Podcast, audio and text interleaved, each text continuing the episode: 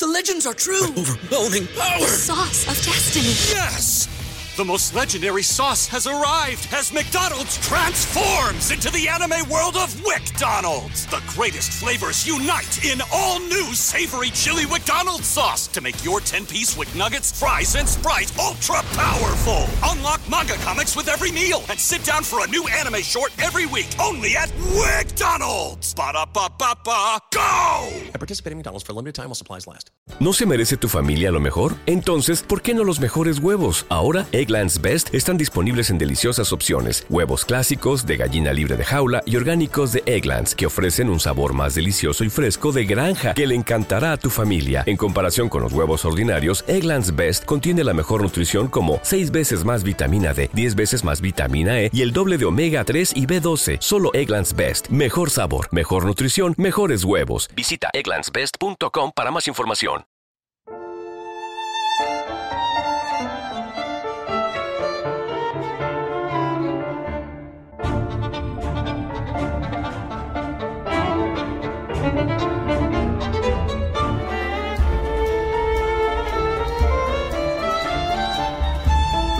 Ana Karenina, de Lev Talstov.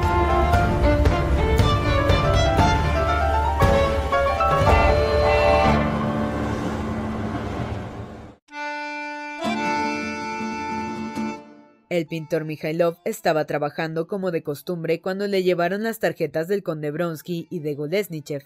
Por la mañana no se había movido de su estudio, trabajando en su gran lienzo. De vuelta a su casa, se enfadó con su mujer por no haber sabido ésta contestar adecuadamente a la dueña de la casa, que pedía el dinero del alquiler. Ya te he dicho veinte veces que no tienes que darle explicación alguna. Eres una tonta rematada, pero lo eres todavía más cuando te pones a explicarte en italiano, dijo después de una larga disputa. Pues no dejes tanto tiempo sin pagar. Yo no tengo la culpa. Si hubiera tenido dinero. Déjame en paz, por Dios. exclamó Mijailov con voz lastimera, y tapándose los oídos con las manos, se fue a su cuarto de trabajo, tras el tabique, y cerró la puerta diciéndose que su mujer era una necia. Se sentó a la mesa, abrió la carpeta y empezó a dibujar con extraordinaria animación. Nunca trabajaba con tanto ardor y acierto como cuando la suerte le era adversa y sobre todo como cuando discutía con su mujer. Quisiera desaparecer, pensaba mientras continuaba su tarea. Estaba dibujando la figura de un hombre encolerizado. Ya había hecho el dibujo antes, pero no había quedado contento con él. No, el otro era mejor. ¿Dónde estará? Salió de su cuarto con aspecto sombrío y sin mirar a su esposa preguntó a la niña mayor dónde estaba el papel que les había dado. El papel con el dibujo desdeñado apareció, pero sucio y manchado de estearina. No obstante, Mijailov tomó el dibujo, lo puso en la mesa, se apartó y lo miró entornando los ojos. De pronto sonrió y agitó alegremente las manos. Esto es, esto, exclamó, y tomando el lápiz empezó a dibujar con gran entusiasmo. La mancha de estearina daba al hombre una nueva actitud. Mientras trazaba aquella nueva actitud, recordó de pronto el rostro enérgico de saliente barbilla del comerciante a quien compraba los cigarros, y Mijailov dio aquel rostro y aquella barbilla a la figura que dibujaba. Una vez hecho, rió con júbilo. De repente, la figura antes muerta y artificial cobraba vida y se le aparecía con carácter tan definido que no podía pedirse más. Cabía, no obstante, corregir el dibujo según las exigencias de la figura, y se podía y se debía abrir más las piernas, cambiar del todo la posición del brazo izquierdo, descubrir la frente levantando algo los cabellos. Al hacer tales correcciones no cambiaba, sin embargo, la figura, sino que prescindía de lo que la ocultaba. Era como si le quitase los celos que le envolvían y la hacían imprecisa. Cada nueva línea que trazaba el pintor daba más relieve a la figura, mostrándola en todo su vigor, tal como se le aparecía de pronto bajo la mancha de estearina. Cuando cuidadosamente daba la última mano al dibujo, le llevaron las tarjetas. Hoy enseguida se acercó a su mujer. Mira, Sasha, no te enfades, dijo sonriendo con dulce timidez. La culpa ha sido de los dos. Ya lo arreglaré todo. Y después de reconciliarse con su esposa, se vistió el abrigo color de aceituna con cuello de terciopelo, se puso el sombrero y marchó al estudio. La figura que al fin había conseguido fijar sobre el cartón quedaba olvidada. Ahora la visita de aquellos rusos distinguidos que habían llegado en coche a su estudio le tenía alegre y agitado. De aquel cuadro suyo, colocado en un caballete en el estudio, Mijailov, en el fondo de su alma, tenía una sola opinión, que nadie había pintado nunca un cuadro semejante. No creía que valiese más que los de Rafael, pero sí que lo que él quería expresar en el lienzo nadie lo había expresado aún. Esta convicción estaba firmemente arraigada en su ánimo desde hacía mucho tiempo, desde que lo empezara a pintar, pero a pesar de ello, la opinión ajena, fuese la que fuese, tenía para él una enorme importancia y despertaba en su alma una emoción muy viva. La más leve observación que le demostrara que los críticos veían una mínima parte de lo que él encontraba en su cuadro le agitaba hasta lo más profundo de su ser. En general atribuía a sus jueces más capacidad de comprensión que la que él poseía, y siempre esperaba que en sus palabras había de descubrir algo que él no había podido ver en su cuadro. Se acercó con paso rápido a la puerta del estudio y a pesar de su emoción, la figura suavemente iluminada de Ana, que estaba a la sombra de la entrada, escuchando las animadas explicaciones de Golesnichev,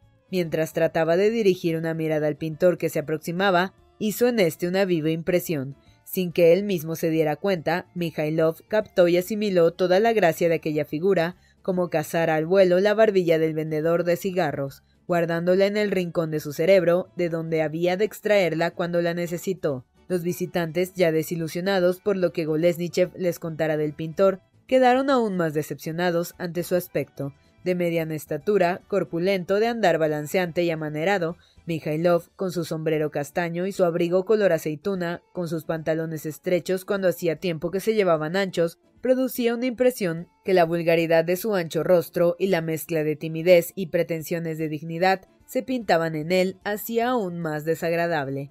Hagan el favor, les dijo, tratando de adoptar un aire indiferente, mientras hacía pasar a sus visitantes y les abría la puerta del estudio. ¿Te preocupas por tu familia? Entonces, ¿por qué darles solo huevos ordinarios cuando pueden disfrutar de lo mejor? Eggland's Best, los únicos huevos con ese delicioso sabor fresco de granja, además de la mejor nutrición, como 6 veces más vitamina D, 10 veces más vitamina E y 25% menos de grasa saturada que los huevos regulares, además de muchos otros nutrientes importantes. Así que, dales los mejores huevos. Eggland's Best, mejor sabor, mejor nutrición, mejores huevos.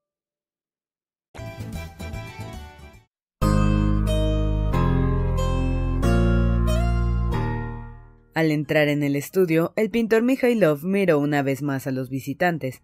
La expresión del rostro de Bronsky, sobre todo de sus pómulos, se grabó en su imaginación. Aunque su sensibilidad artística trabajaba sin cesar, acumulando más y más materiales, aunque sentía una emoción cada vez mayor al acercarse el momento de exponer su cuadro, Mikhailov, rápida y sutilmente, se formó una idea sobre aquellas tres personas basándose en apenas perceptibles indicios.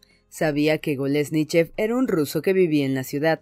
No recordaba su apellido, ni dónde le había visto, ni lo que había hablado con él, solo recordaba su rostro como el de todas las personas que encontraba, y sabía que lo había clasificado ya en la inmensa categoría de rostros sin expresión, a pesar de su falso aire de originalidad.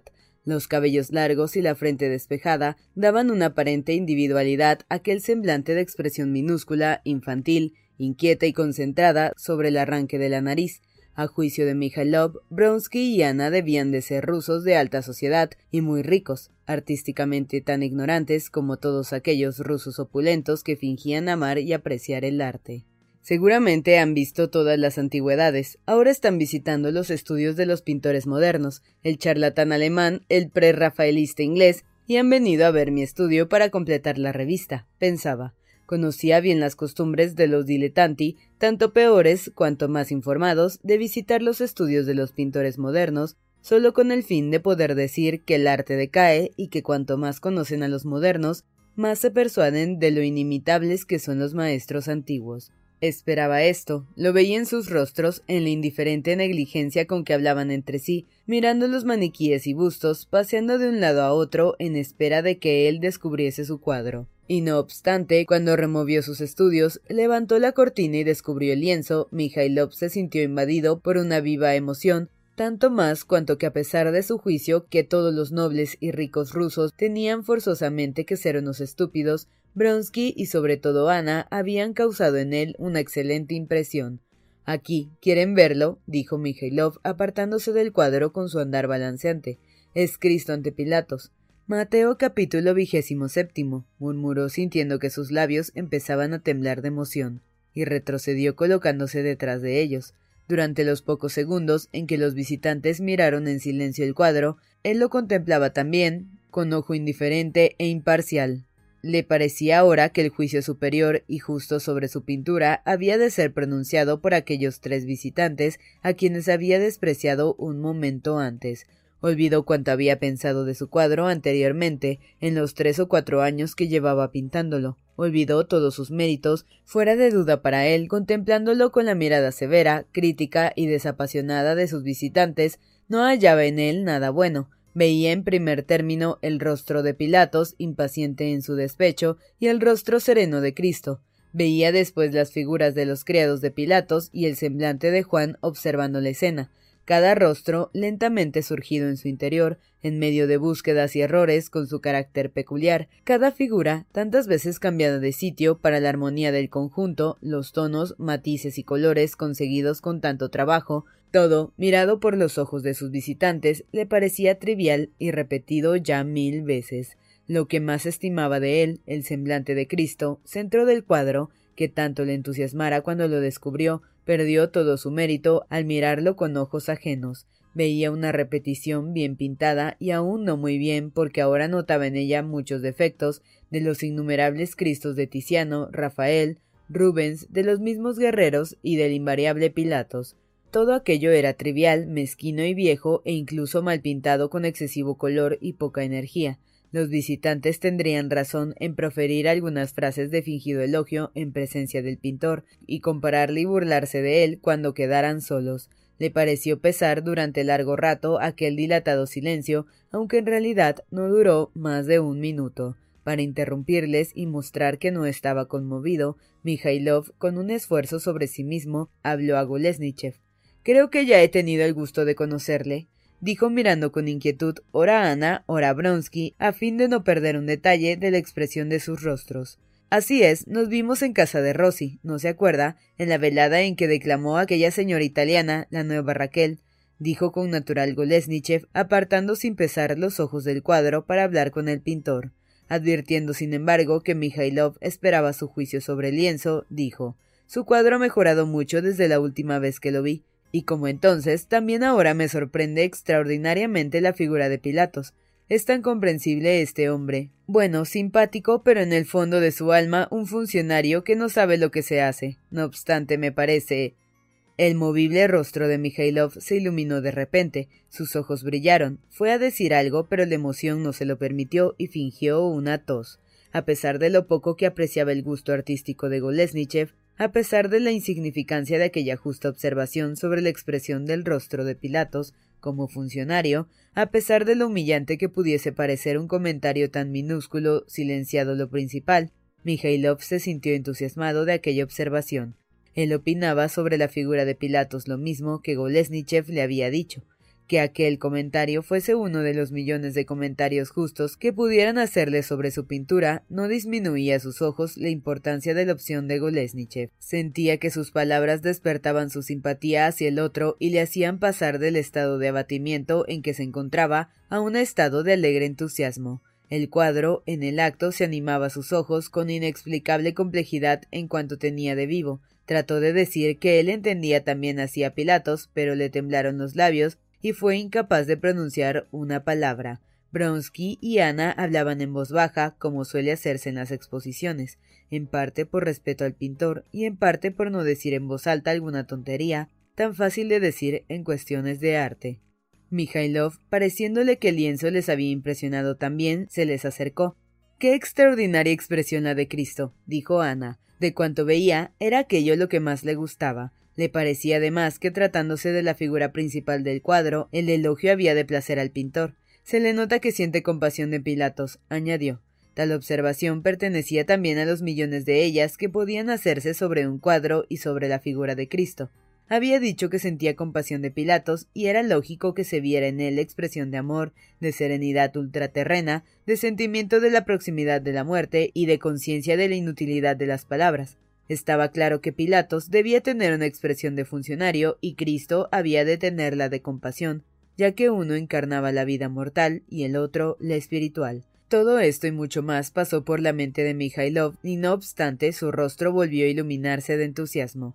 Sí, está muy bien pintada esa figura, y cuánta atmósfera en torno de ella. Parece que habría de ser posible darle la vuelta, dijo Golesnichev, seguramente queriendo significar que no estaba conforme con el significado e idea de la figura. Es de una maestría excepcional, afirmó Bronsky. ¿Cómo se destacan estas figuras del segundo término? Esto tiene una técnica perfecta, agregó dirigiéndose a Golesnichev, como dándole a entender, siguiendo su charla de antes, que él les esperaba de adquirir aquella habilidad. Sí, es excepcional, confirmaron Golesnichev y Ana. Pese al estado de exaltación en que se hallaba, la referencia a la técnica hirió dolorosamente a Mijailov. Mirando con enojo a Bronsky, se puso serio de repente. Oía con frecuencia la expresión técnica e ignoraba por completo lo que la gente entendía por ella. Sabía que indicaban así la facultad mecánica de pintar y dibujar completamente fuera de la idea del cuadro. Observaba a menudo cómo en la presente alabanza que contraponía la técnica al verdadero mérito, como si fuera posible pintar con arte una mala composición. Sabía que hay que tener mucha atención y esmero para al quitar todas aquellas pinceladas que no expresaban nada interno, no estropear la obra de arte, pero en ello aquí no había ni arte pictórico ni técnica alguna. Si a un niño o a una cocinera se les hubiera revelado lo que veía él, también ellos habrían podido expresar lo que veían, y el más hábil y diestro pintor técnico no habría podido pintar nada solo con su facultad mecánica de no haber descubierto antes los límites del argumento y del contenido. Además, sabía que hablando de técnica era imposible elogiarle por ella. En cuanto había pintado y pintaba, reconocía defectos que saltaban a la vista hijos de la escasa atención con que corregía sus cuadros de detalles materiales y que ya no podía corregir sin estropear la obra. En casi todas las figuras y rostros se veía aún restos de defectos no bien corregidos que afeaban el cuadro. Solo objetaría una cosa, si me lo permitiera, notó Golesnichev. Lo celebro y se lo ruego, dijo Mijailov, esforzándose en sonreír, que en su cuadro Cristo es un hombre Dios y no un Dios hombre, aunque ya sé que era eso lo que usted se proponía. No puedo pintar un Cristo que no llevo en el alma, repuso Mijailov huraño. Sí, pero entonces permítame expresar mi idea. Su cuadro es tan bueno que mi observación no puede perjudicarle, y además es solo mi opinión personal. En usted el motivo mismo es diferente. Tomemos por ejemplo a Ivanov. Yo considero que si se reduce a Jesús al papel de figura histórica, habría sido preferible que Ivanov hubiese elegido otro tema histórico más fresco, no tocado todavía por nadie. Pero si es el tema más grande que se le presenta al arte. Sabiéndolos buscar se encuentran también otros. Sucede, no obstante, que el arte no admite discusión ni razones, y ante el lienzo de Ivanov, tanto para el creyente como para el que no lo es, se presenta la misma duda ¿es Dios o no es Dios? y eso destruye el conjunto de la impresión. ¿Por qué? A mí me parece, dijo Mijailov, que para las personas cultas no puede ya haber discusión. Golesnichev se mostró disconforme con esta opinión y aferrándose a su primera idea sobre la unidad de impresión necesaria para el arte, venció Mikhailov, que excitado no supo decir nada en favor de su tesis.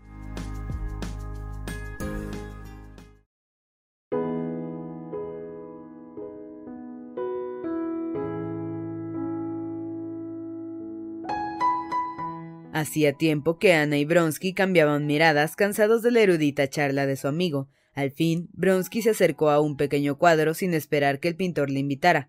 ¡Oh, qué hermoso, qué hermoso! ¡Qué encanto! ¡Qué maravilla! exclamaron al unísono él y Ana. ¿Qué les habrá gustado tanto? se preguntó Mijailov, que no se acordaba ya de aquel cuadro pintado por él tres años antes.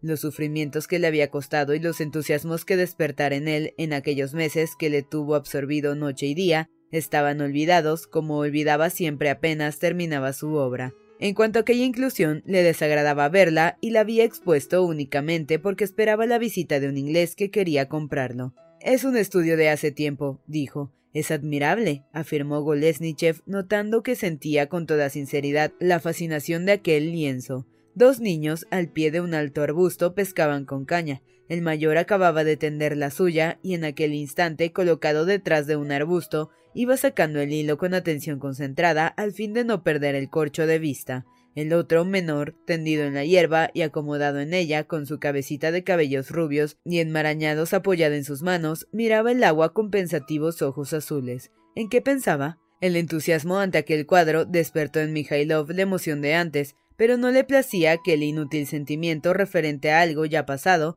y así, aunque le halagaban los elogios, trató de desviar la atención de aquel cuadro y concentrarla en un tercero, pero Bronsky le preguntó si quería venderlo. A Mikhailov, emocionado con la visita, le resultaba desagradable hablar ahora de dinero.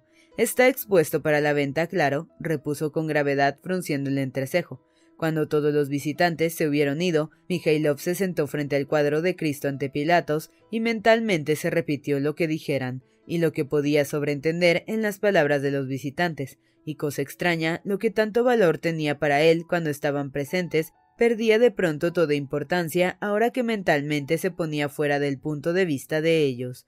Ahora mirando el cuadro con ojo de artista, adquiría la certeza absoluta de su perfección y la seguridad de su trascendencia, sentimiento que necesitaba para alcanzar aquella tensión que excluía todo otro interés y sin la cual no le era posible trabajar. No obstante, el pie de Cristo le parecía ahora algo desproporcionado. Tomó la paleta y empezó a trabajar. Mientras corregía el pie, miraba sin cesar la figura de Juan, en segundo término, en el que no se fijaron los visitantes, pero que él sabía que era un modelo de perfección. Concluido el pie, pensó en trabajar en aquella figura, pero se sentía demasiado conmovido para poder hacerlo. No podía trabajar ni en frío ni cuando se sentía emocionado, y lo veía todo exageradamente. De la frialdad a la inspiración había solo un peldaño, y era entonces cuando le resultaba posible pintar. Hoy tuvo, pues, que abandonar el trabajo. Fue a tapar el cuadro, pero se detuvo con el paño en mano mirando embelesado la figura de Juan. Al fin apartó la mirada con pena, dejó caer el paño y, cansado pero feliz, volvió a su casa. Bronsky, Ana y Golesnichev, de regreso, iban animados y alegres. Hablaban de Mikhailov y de sus cuadros, la palabra talento, que ellos definían como una facultad natural, casi física, independiente del alma y del corazón, y con la que nombraban cuanto produjera el pintor, surgía en su charla con frecuencia, ya que necesitaban nombrar algo que no comprendían, pero de lo que deseaban hablar. Afirmaban que no se podía negar talento a Mikhailov, pero que tal talento no había podido desarrollarse por falta de cultura, desgracia común en los pintores rusos. Mas el cuadro de los niños quedó grabado en su memoria y de vez en cuando lo mencionaban de nuevo. ¡Qué maravilla! ¡Qué bien logrado y qué sencillo es! Él mismo no comprende el mérito que tiene. No hay que perder la ocasión. Debemos comprarlo, dijo Bronsky.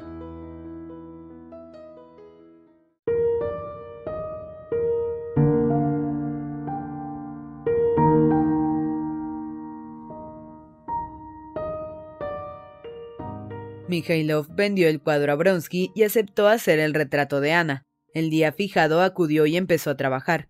Desde aquella, desde la quinta sesión, el retrato sorprendió a todos, y más que a Nadia Bronsky, no solo por el parecido con el original, sino en especial por su belleza. Asombraba el acierto con que Mikhailov había sabido reproducir la peculiar belleza de Ana. Parecía necesario conocerla y amarla como yo para encontrar lo más querido e íntimo de su expresión espiritual pensaba Bronsky, aunque en realidad solo a través de aquel retrato había conocido lo querido e íntimo de tal expresión, pero era tan exacta que a él y a otros les parecía conocerla desde mucho antes. Tanto tiempo luchando para no hacer nada, decía Bronsky refiriéndose al retrato de Ana que pintaba él. Y este hombre la ha captado apenas la ha visto. He aquí lo que significa la técnica. Eso se adquiere, le consolaba Golesnichev, a juicio del cual Bronsky tenía talento, y sobre todo la cultura que da un concepto elevado del arte. La convicción de que Bronsky tenía talento se afirmaba tanto más en Golesnichev cuanto que él mismo necesitaba elogios y apoyo moral de parte de su amigo para obtener elogios de sus ideas en artículos de prensa, y Golesnichev opinaba que los elogios y ayuda debían ser recíprocos. Mikhailov en casa ajena y sobre todo en el palazzo de Bronsky resultaba un hombre diferente por completo a como era en su estudio. Se mostraba desagradablemente respetuoso, cual si temiera mantener amistad con gente a quien no respetaba. Trataba de excelencia a Bronsky y jamás, pese a las repetidas invitaciones de él y de Ana, se quedaba a comer cuando iba a las sesiones. Ella mostraba a Mikhailov, a causa de su retrato, una profunda gratitud, y le trataba más amablemente que a otros. Bronsky iba más allá de la amabilidad, y era evidente que le interesaba conocer la opinión que el pintor tenía sobre su cuadro. Kolesnichev no perdía ocasión de imbuir a Mikhailov las verdaderas ideas sobre el arte. Pero Mikhailov era igualmente frío con todos. Ana notaba por su mirada que le agradaba contemplarla, pero él rehuía al conversar con ella. y cuando Bronsky le hablaba de pintura, Mikhailov callaba tosudo, como igualmente cayó ante el cuadro de Bronsky y ante las conversaciones de Golesnichev, que por lo que se comprendía no le interesaban en absoluto. En general, al conocer más a Mikhailov, le perdieron completamente la simpatía por su carácter reservado y desagradable, casi hostil, y se sintieron todos satisfechos cuando concluidas las sesiones dejó de acudir al palacio, dejando un espléndido retrato en su poder. Golesnichev fue el primero en anunciar el pensamiento general de que Mikhailov tenía celos y envidia de Bronsky, sino envidia, ya que es hombre de talento, le irrita que un cortesano, un hombre rico, un conde, pues todos esos odian estas cosas, haga sin esfuerzo especial lo mismo, sino mejor que él, a lo que ha consagrado toda su vida. Lo esencial es la cultura que él no posee. Bronsky defendía a Mikhailov, pero en el fondo de su alma creía lo mismo, ya que según sus ideas, un hombre de más baja extracción que él debía necesariamente envidiarle. El retrato de Ana, la figura pintada por ambos, debía mostrar sus respectivas diferencias, pero Bronsky no las veía. Mas después de concluir Mikhailov el retrato, dejó él de pintar el suyo considerándolo superfluo, continuaba trabajando en su lienzo de tema medieval, él, Golesnichev y sobre todo Ana encontraban que el cuadro era excelente porque se parecía mucho más a los cuadros célebres que el de Mikhailov. Mikhailov, por su parte, a pesar de que el retrato de Ana le había proporcionado momentos deliciosos, estaba más satisfecho que ninguno de que hubieran concluido las sesiones y de no estar obligado a oír las digresiones de Golesnichev sobre el arte, así como de poder olvidar la pintura de Bronsky. Sabía que no era posible prohibir a Bronsky que jugase con la pintura, comprendía que éste y todos los aficionados tenían derecho a pintar cuanto quisieran, pero ello le molestaba. Es posible impedir a un hombre que haga una gran muñeca de cera y la bese, pero si este hombre llega con su muñeca, se sienta ante dos enamorados y acaricia la figura como el enamorado de su amante, el enamorado se sentirá profundamente molesto. Este mismo sentimiento experimentaba Mikhailov al ver la pintura de Bronsky, que encontraba ridícula, le producía enojo y piedad y le hacía sentirse ofendido. La pasión de Bronsky por la pintura y la Edad Media duró poco. Tenía el suficiente buen gusto en cuestión de pintura para advertir que era mejor no continuar. Presentía vagamente que los defectos del lienzo, no muy visibles al principio, serían horribles si llegaba al final.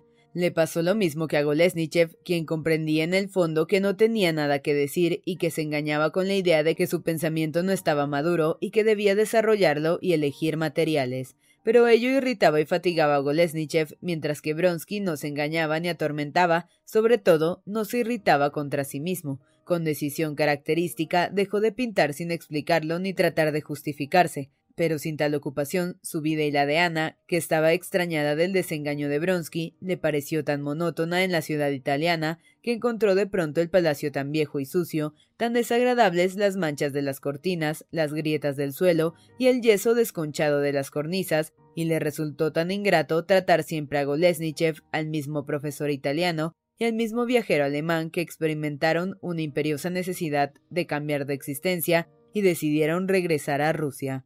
Bronsky quería dividir las propiedades con su hermano y Ana deseaba ver a su hijo. Se proponían pasar el verano en la gran propiedad de la familia Bronsky. ¿Te preocupas por tu familia? Entonces, ¿por qué darles solo huevos ordinarios cuando pueden disfrutar de lo mejor? Eggland's Best, los únicos huevos con ese delicioso sabor fresco de granja, además de la mejor nutrición, como 6 veces más vitamina D, 10 veces más vitamina E y 25% menos de grasa saturada que los huevos regulares, además de muchos otros nutrientes importantes. Así que, dales los mejores huevos. Eggland's Best, mejor sabor, mejor nutrición, mejores huevos.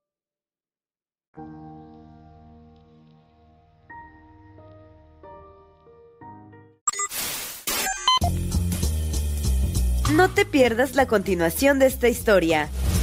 Capítulos todos los lunes, miércoles y viernes. Suscríbete. El Cuentero, con historias para tus oídos.